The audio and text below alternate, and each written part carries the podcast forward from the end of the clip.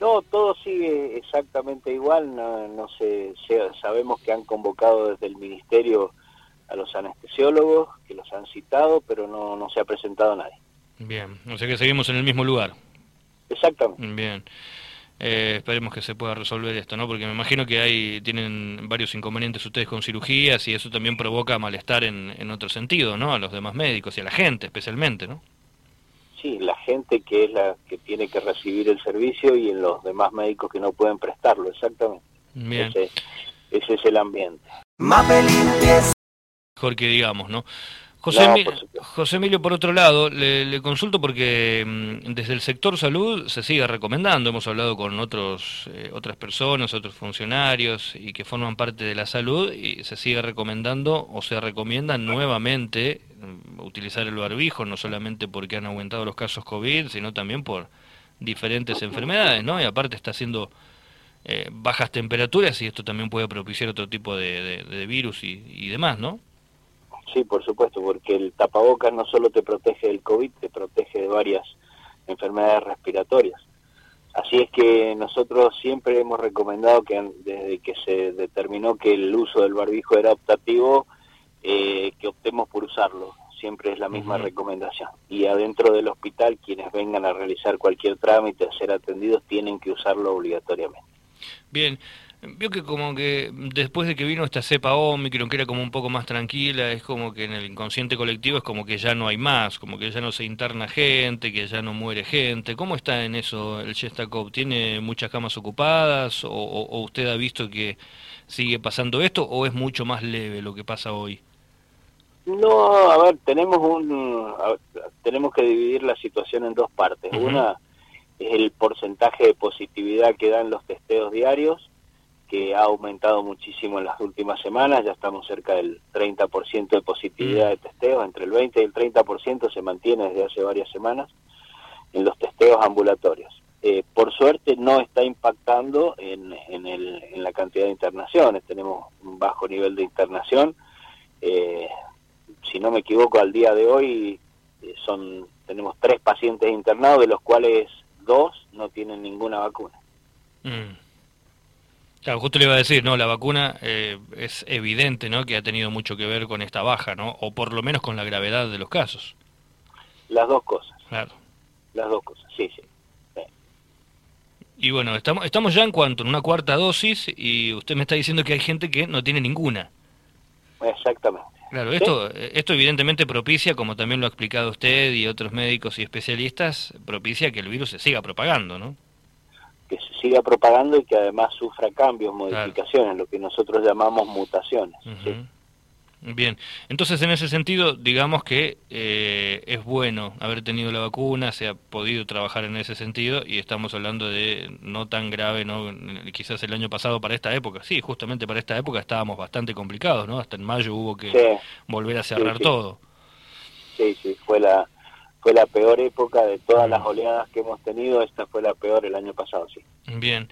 Eh, nosotros teníamos, eh, creo que fue en enero, ¿no? Que este año tuvimos un aumento importante de casos y, todas esas personas, eh, en teoría, deberían haber estado vacunándose en este tiempo. ¿Ustedes han visto que que quizás es toda esta gente, o sea, mucha gente no, no, volvió a ponerse la vacuna o no se ha puesto la vacuna. ¿Han notado alguna diferencia? ¿Ustedes tendrá que ver algo con esto? no Lo pregunto desde la ignorancia, ¿no? ¿Cómo lo ven ustedes? ¿Cómo lo analizan?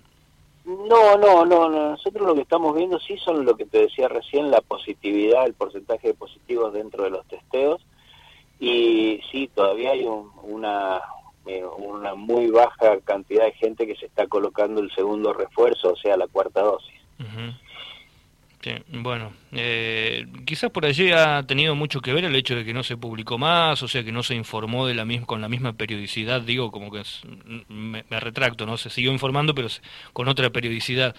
Quizás eso ha tenido mucho que ver, ¿no? El hecho de decir, bueno, no, aparecen tantos números, entonces no hay COVID. Por allí la gente, lamentablemente, a veces se, fija mucho en eso. Lo que pasa que lo que pasa que sí se ha seguido publicando, pero ahora una vez por semana o cada 10 días y entonces aparecen los los, los, números diferentes. Pero bueno, no, no, no, creo que eso no incide, porque eso una cosa es la información y otra cosa es eh, la, la, propaganda o la, o la, la promoción que se puede hacer hacia la hacia la vacunación y que ha sido siempre igual, o sea, siempre se está insistiendo en que la gente vaya a vacunarse.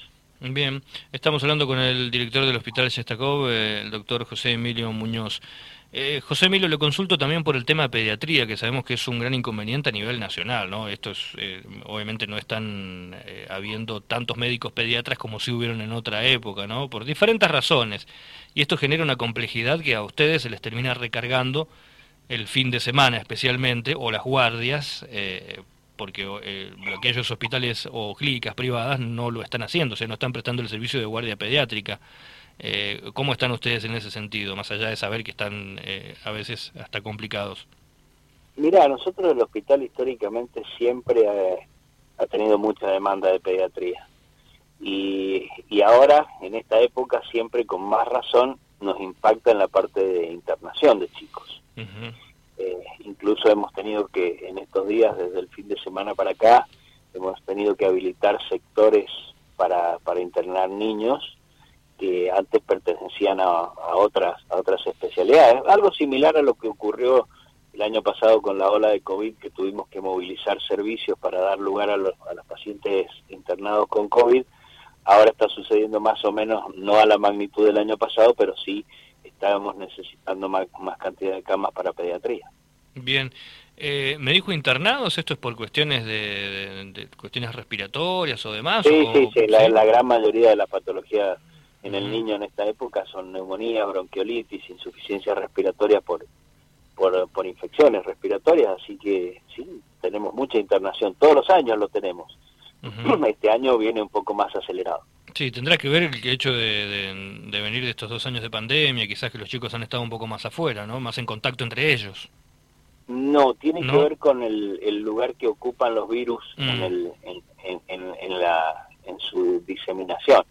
Como habían estado, eh, habían ocupado casi todos este espacio, el virus de COVID, los otros habían quedado más latentes y están ahora surgiendo a partir de la, de la retirada del, del virus del COVID. Claro, o sea, los virus están siempre, ese es el tema, ¿no? Por supuesto. Están siempre.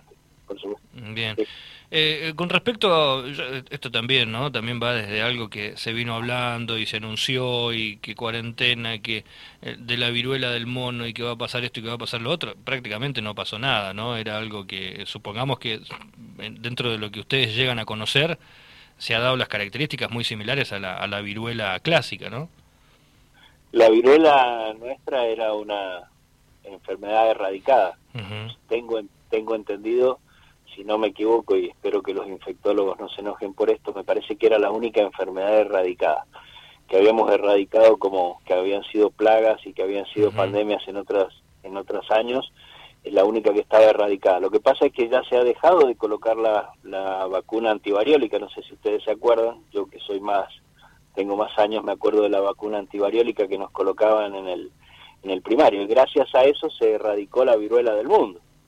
Eh, ahora, bueno, aparece esto nuevo, pero no sé si tendrá o no tendrá relación. La verdad lo desconozco, no sé cómo se está comportando, aparentemente los casos no, no son tan importantes. Bien. José Emilio, le agradezco por su tiempo y bueno, esperemos que se solucione lo de anestesiólogos y, y lo demás, bueno, que, que siga tranquilo, ¿no? El tema COVID. Ojalá que sí. Ojalá que sí. Gracias. Le mando un abrazo grande. Adiós, que les vaya bien. El director del hospital Yestakov,